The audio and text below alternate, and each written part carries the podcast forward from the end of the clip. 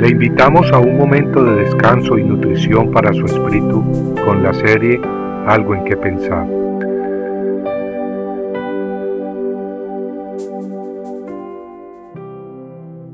Como prisioneros en un foso, y serán agrupados en montón, como prisioneros en un foso.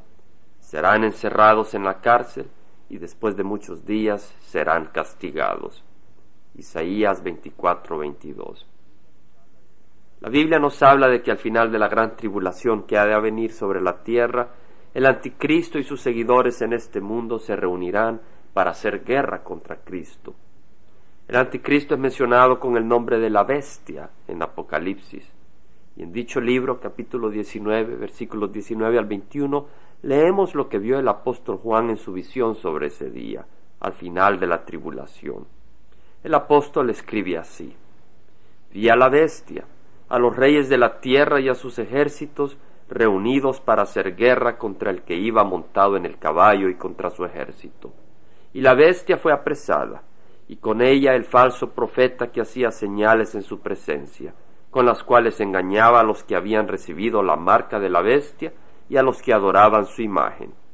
Los dos fueron arrojados vivos al lago de fuego que arde con azufre y los demás fueron muertos con la espada que salía de la boca del que montaba el caballo, y todas las aves se saciaron de sus carnes.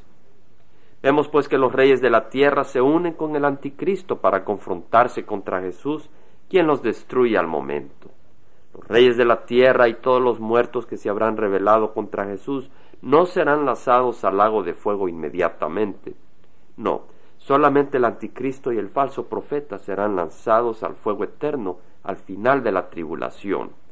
Satanás tampoco es lanzado al lago de fuego en ese momento, sino que es encerrado en el abismo durante todo el tiempo en que Cristo reinará sobre la tierra durante un reino caracterizado por justicia, armonía y paz. Ese período durará mil años, por lo que se conoce como el milenio. De nuevo, durante esos mil años, Satanás estará encerrado en el abismo. En Apocalipsis 21 al 3 el apóstol Juan, describiendo el evento como algo definitivo, algo que ocurrirá, y dándolo por hecho, escribe que un ángel prendió al dragón, la serpiente antigua, que es el diablo y Satanás, y lo ató por mil años, y lo arrojó al abismo, y lo cerró y lo selló sobre él para que no engañara más a las naciones, hasta que se cumplieran los mil años. Después de esto debe ser desatado por un poco de tiempo. Después del milenio, Satanás y los muertos que resucitan al final del milenio para ser juzgados son todos lanzados al lago de fuego, a donde se encuentran el anticristo y el falso profeta.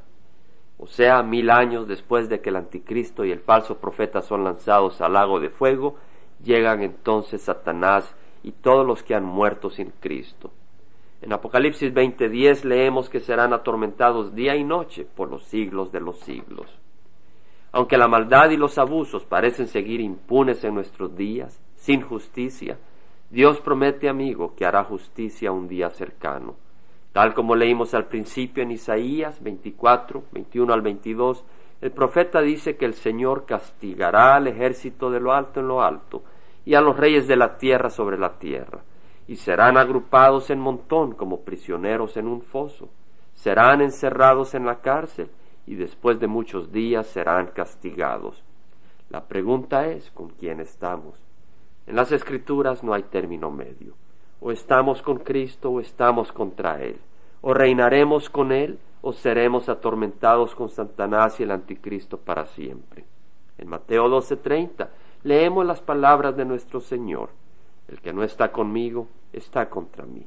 Y el que no recoge conmigo desparrama.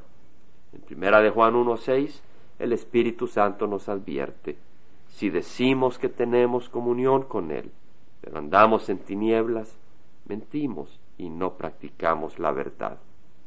Compartiendo algo en que pensar, estuvo con ustedes Jaime Sigman.